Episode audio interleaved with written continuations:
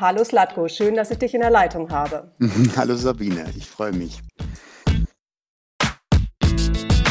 Herzlich willkommen zu Mindset First. Ich bin Sabine Lüder, Expertin für mentale Selbstführung und in meiner Podcast-Reihe gehe ich der Frage nach, warum unser Mindset der Schlüssel zu nachhaltiger Veränderung ist und wie wir es formen können, um zu mehr Erfolg, Glück und Zufriedenheit zu finden. Mein Gast ist heute Slatko Sterzenbach und Slatko spricht nicht nur über die fünf elementaren Schritte, die dafür notwendig sind, sondern bringt auch noch ein kleines Geschenk mit. Es lohnt sich also, dran zu bleiben. Slatko, du bist Diplom-Sportwissenschaftler für Prävention und Rehabilitation und deine Karriere begann vor rund 30 Jahren als Fitnesstrainer in Berlin. Heute bist du einer der gefragtesten Motivationstrainer Deutschlands, Bestsellerautor, Keynote-Speaker und Mental Coach. Trotzdem siehst du dich selbst erst am Anfang deiner Karriere. Warum eigentlich, Slatko? Es ist ja so dieses Thema, wenn wir uns mit dem Bereich Ernährung zum Beispiel beschäftigen, da haben wir das Gefühl, wir verstehen etwas. Und je mehr wir in die Tiefe gehen, desto mehr haben wir das Gefühl, wir haben keine Ahnung. Und wenn wir dann Experten fragen, die nichts anderes machen, als sich nur mit vielleicht einem Aspekt von Ernährung zu beschäftigen oder einem Mikronährstoff, sagen die die, wenn sie ehrlich sind, wir haben keinen blassen Schimmer, wie es wirklich funktioniert. Und genauso ist das mit der Entdeckungsreise, wie unser Geist funktioniert und wie wir ihn für uns benutzen können und immer weniger von Tag zu Tag gegen uns. Und dafür gibt es natürlich Techniken, Methoden, und das ist ein, ein ständiges Lernen, gerade wenn wir über die Glaubenssatzarbeit sprechen, gerade wenn wir über Mentaltechniken sprechen. Das ist etwas, was ähm, ganz häufig genannt wird. Ja, du musst Mindset-Arbeit machen, aber wie es wirklich funktioniert, das verstehen dann letztendlich die wenigsten. Du bist selbst ganz nah damit in Kontakt gekommen. Für dich gab es eine große Veränderung in 2009. Du hast eine zehntägige Vipassana-Meditation in Indien gemacht oder daran teilgenommen, sitzen und schweigen, um das mal als ein Bild zu zeichnen für alle, die da draußen zuhören. Wie hat diese Erfahrung dein Leben verändert? Also es war nochmal eine komplett neue Ebene des Mentaltrainings. Also ich war vorher natürlich schon sehr, sehr trainiert, äh, mich zu fokussieren. Also zum Beispiel durch die 17 Ironmans, die ich gelaufen bin. Da darfst du fokussiert sein und darfst deine Gedanken unter Kontrolle haben. Oder auch, ich war damals der erste Master Instructor. Ich habe über 6000 Trainer weltweit in 15 Ländern ausgebildet für das Spinning-Konzept. Und Spinning ist ja eine Kombination von Radfahren mit Mentaltechniken des Kampfsports. Von daher war ich da schon etwas vorbelastet. Nur das war nochmal eine komplett neue Dimension, nämlich mal wirklich ja diese Ruhe zu haben, nämlich jeden Tag zehn Stunden, nichts zu tun zu haben, lapidar formuliert und dabei eben zu merken, huch, da gibt's ja ganz viele Gedanken. Ja, also die Psychologen oder Gehirnforscher sagen, wir haben so angeblich um die 70.000. Ich weiß nicht, wie die das zählen. Nur es ist eine ganze Menge und wenn ich eben das so das erste Mal so ganz unverblümt und direkt selbst mitbekommen habe, was ich so denke, dann ist das einfach mal eine neue Dimension sagen, wow, ähm, da ist leider auch viel Müll dabei gewesen 2009. Und das ist ja so die, die Grundthese, dass wir eher dazu neigen, ähm, der, nicht nur der größte Kritiker zu sein, sondern häufig auch sehr viel negative und selbstlimitierende Gedanken über uns selbst zu haben und über manchmal dann andere Menschen und die Welt, weil wir zwar evolutionär das sinnvoll war, dass wir den Fokus auf das Negative haben. Also es war sinnvoll damals, wenn es irgendwo im Gebüsch gerappelt hat, dass wir dachten, okay, kommt da eine Gefahr. Nur dieser Fokus auf den Fehler oder auf die Gefahr ist ja heutzutage nicht mehr wirklich sinnvoll. Ähm, und das wird natürlich dann, dann klassisch konditioniert, ähm, à la Pavlov in der Schule. Ja, wir haben eine Erörterung geschrieben, wir haben 3000 Wörter geschrieben und die fünf Wörter, die falsch waren, die wurden natürlich mit einer Farbe, damit wir das gar nicht übersehen, nämlich rot markiert und dann stand unten groß nochmal fünf Fehler. Das heißt, wir sind sehr, sehr tief immer wieder konditioniert worden, wo ist der Fehler. Ja, und das ist das, was uns dann als erwachsene Menschen häufig herumtreibt. Wir haben zehn Meetings, neun laufen super, eins geht in die Hose. Welches geht uns am Freitagabend durch den Kopf? genau nur dieses eine anstelle der neuen, die gut gelaufen sind. Die, die Erziehung läuft häufig darüber, dass wir über den Fehler erzogen werden. Ne? Also wenn du dann dein Zimmer aufräumst, also der Fehler ist das aufgeräumte Zimmer, dann darfst du Fernsehen gucken. Also bedingte Liebe, die da schon unbewusst sehr, sehr stark bei uns im System mit eingebrannt wird. Ja, und das ist genau das, was dann unsere Gedanken später als Erwachsene mit 30, 40, 50 immer noch prägt, wenn wir sie nicht auflösen.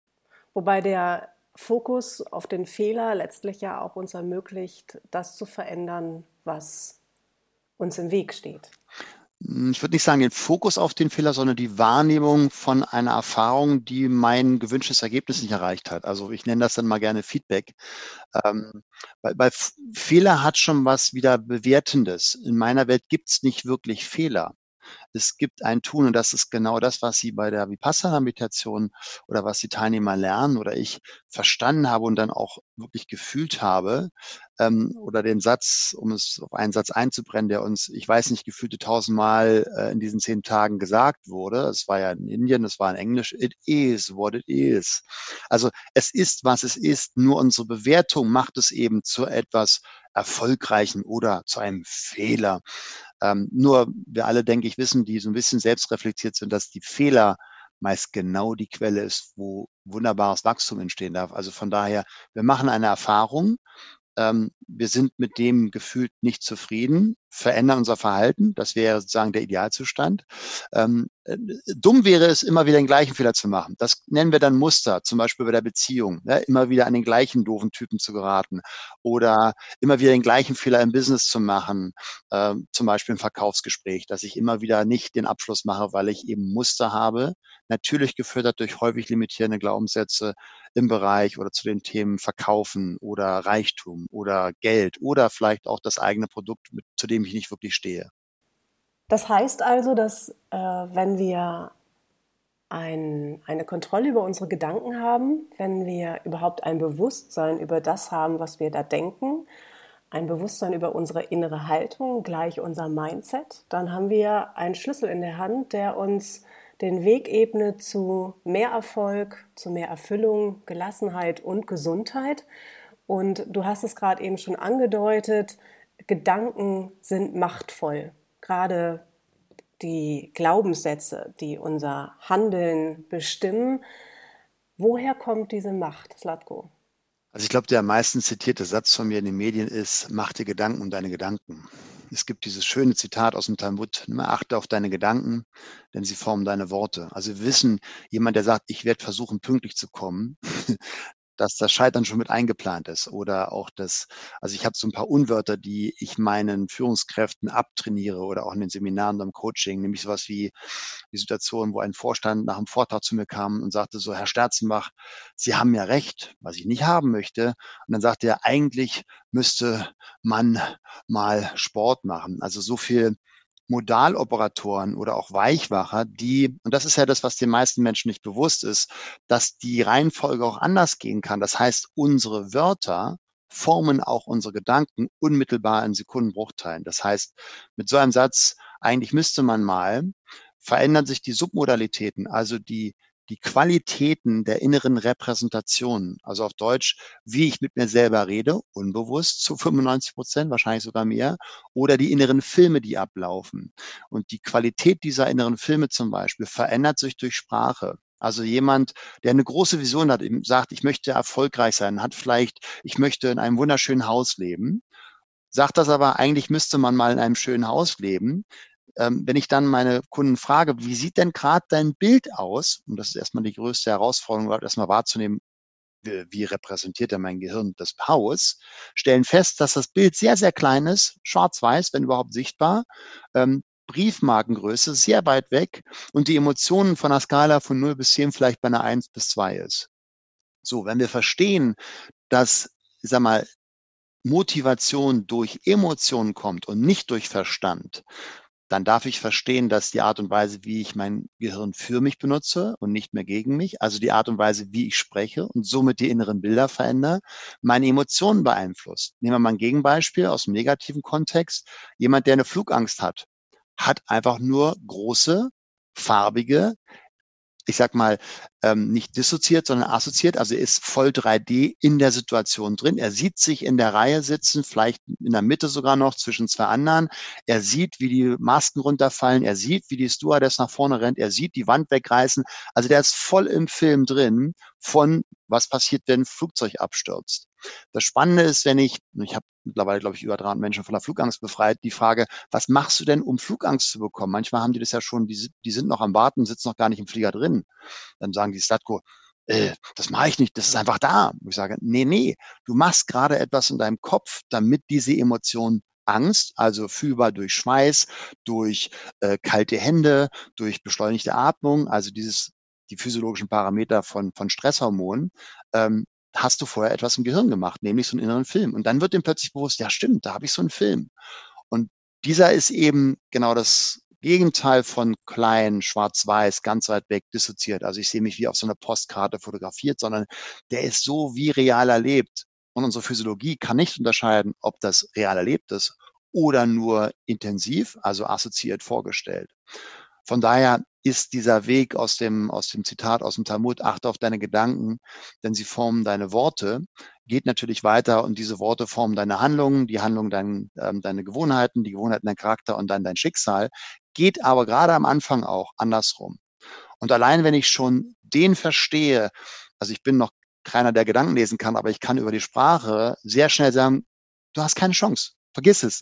Du darfst deine Sprache ändern, weil wenn jemand so spricht, ist es für mich immer ein Zeichen, er braucht gerade dissoziierten Zustand. Ja, also wenn zum Beispiel ich im Coaching ähm, jemand habe, der von ich spricht und plötzlich in die Mannform wechselt, ist das für mich auch immer ein Hinweis, aha, jetzt braucht er gerade emotionale Distanz, sonst würde er nicht in die Mannform wechseln.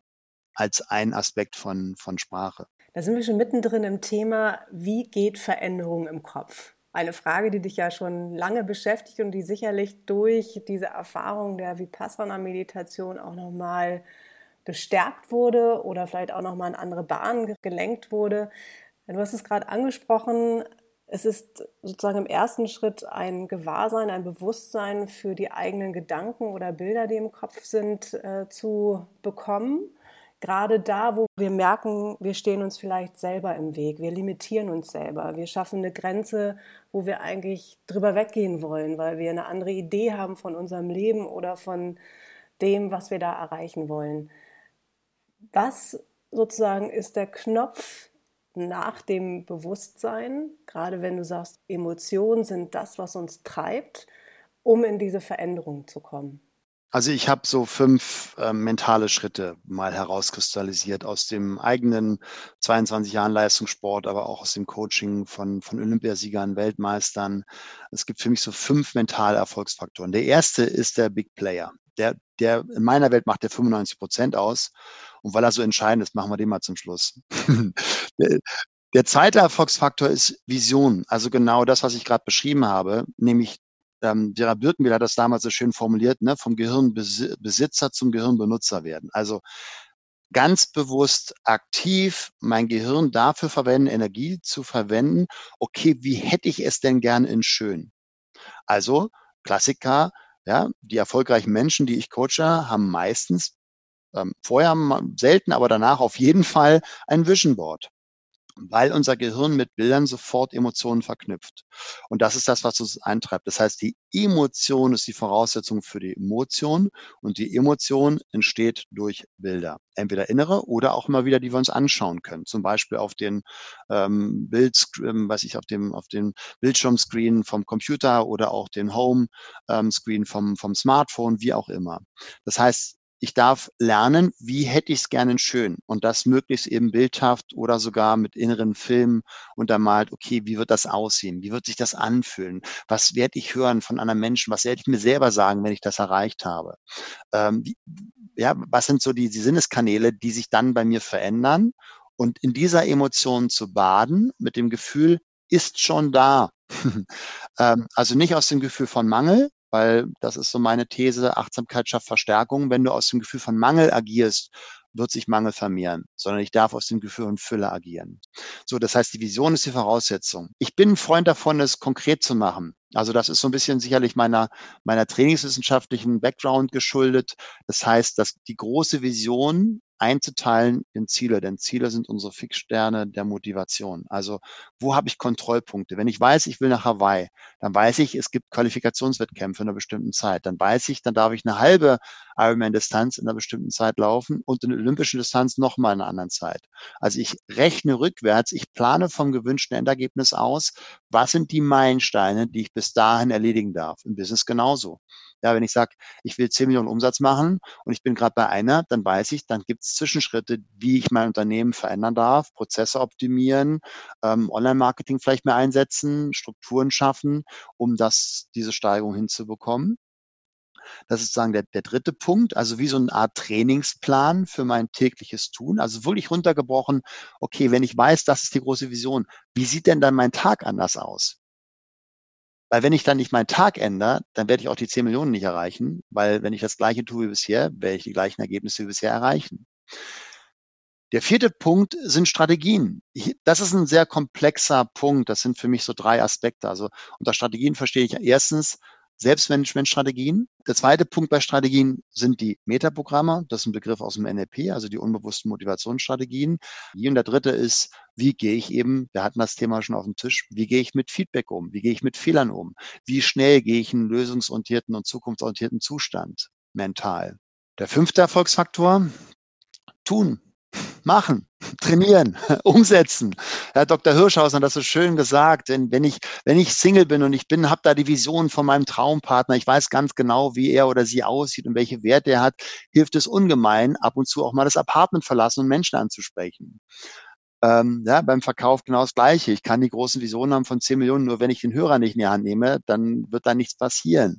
So, und jetzt komme ich zum, zum ersten Erfolgsfaktor, der entscheidende, der in meiner Welt über 95 Prozent ausmacht, nämlich mein Mindset. So was meine ich damit?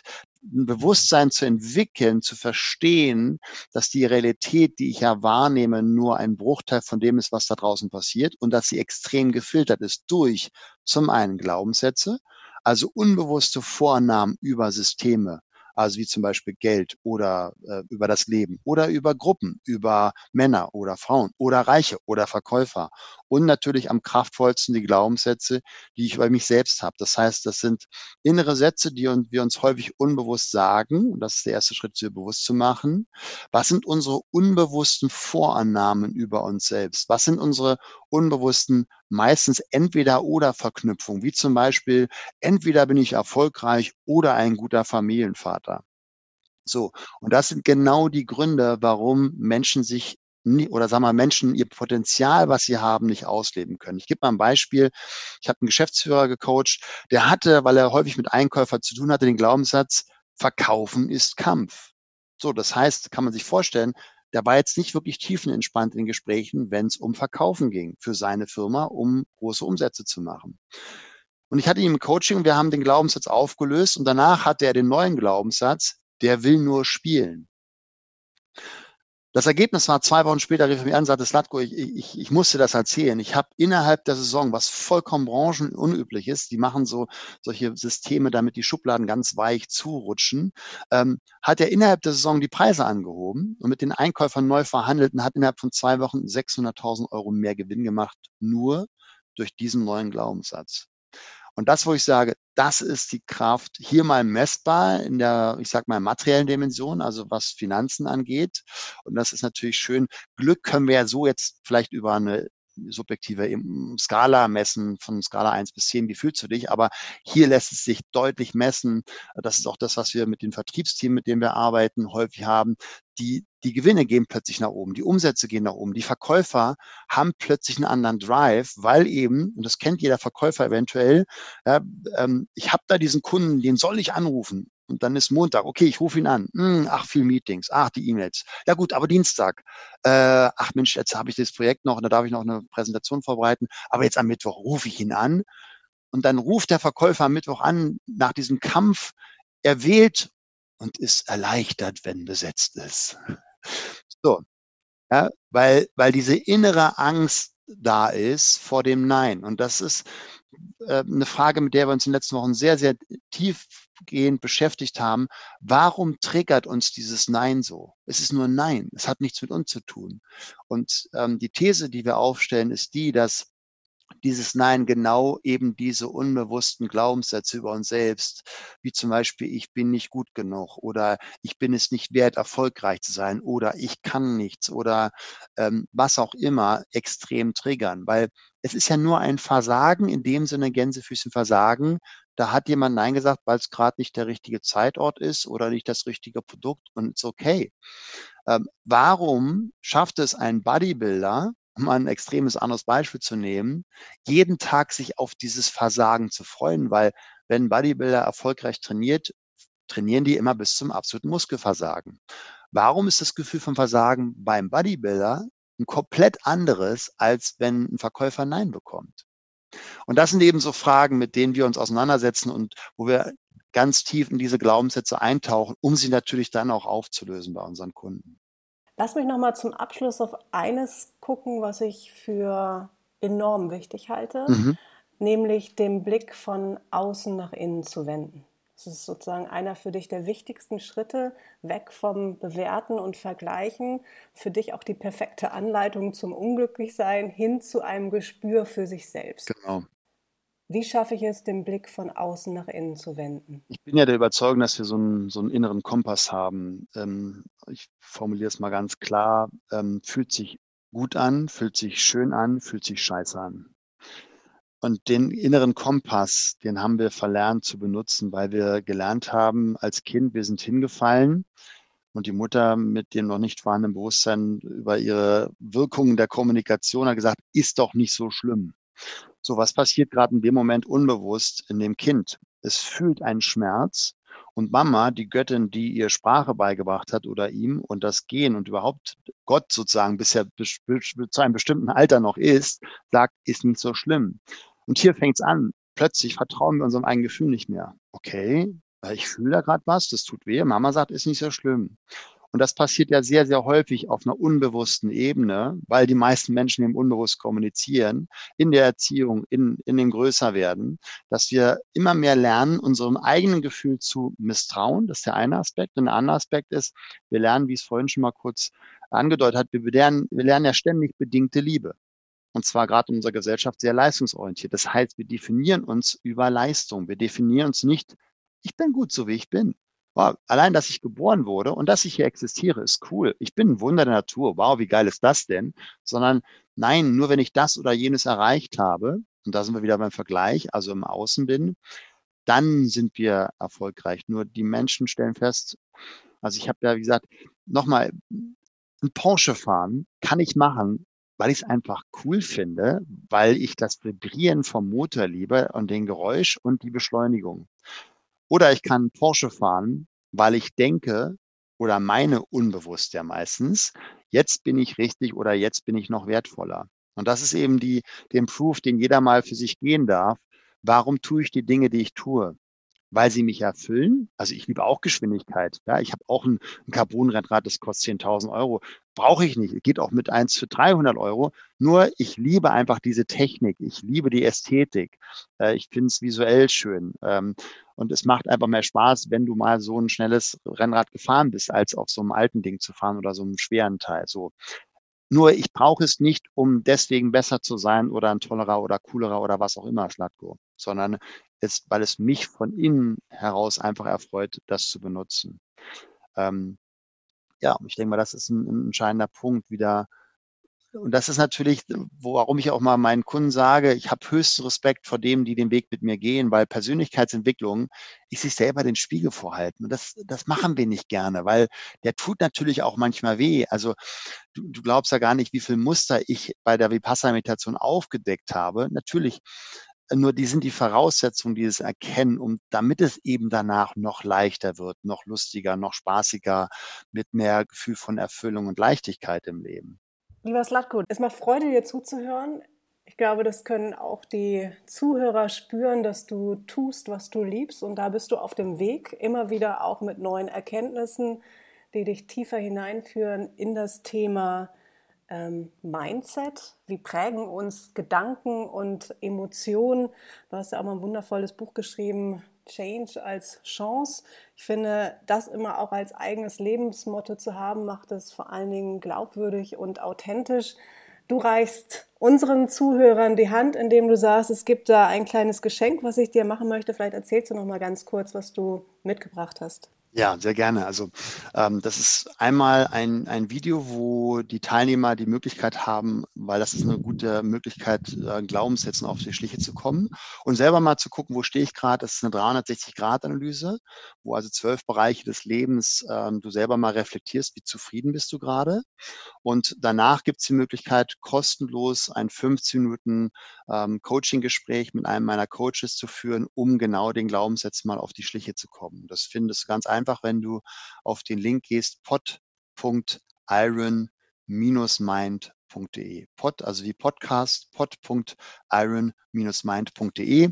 Da kannst du dich dann eintragen, dann kannst du dir das Video anschauen und danach im nächsten Schritt ein kostenloses Strategiegespräch oder ein Coaching-Gespräch über 15 Minuten führen, wo wir mal deine Glaubenssätze genauer anschauen. Vielen Dank. Sehr gerne. Ich glaube, das werden viele in Anspruch nehmen wollen. Den Link stellen wir auch noch mal schriftlich ein, sodass es direkt anklickbar wird. Lieber Slatko, vielen Dank dir, dass du dir die Zeit genommen hast und mir und uns äh, spannende Einblicke gewährt hast in dein Tun, in deine Theorie auch, wie Veränderung funktioniert, wie kommen wir hin zu dem, was wir uns wünschen als Leben, als Lebensgefühl. Und ich wünsche dir alles Gute für die Zukunft. Wenn Sie noch mehr über die Arbeit von Slatko Sterzenbach erfahren wollen, gehen Sie einfach auf seine Website slatko-sterzenbach.com. Vielen Dank, Sabine. Ja, vielen Dank.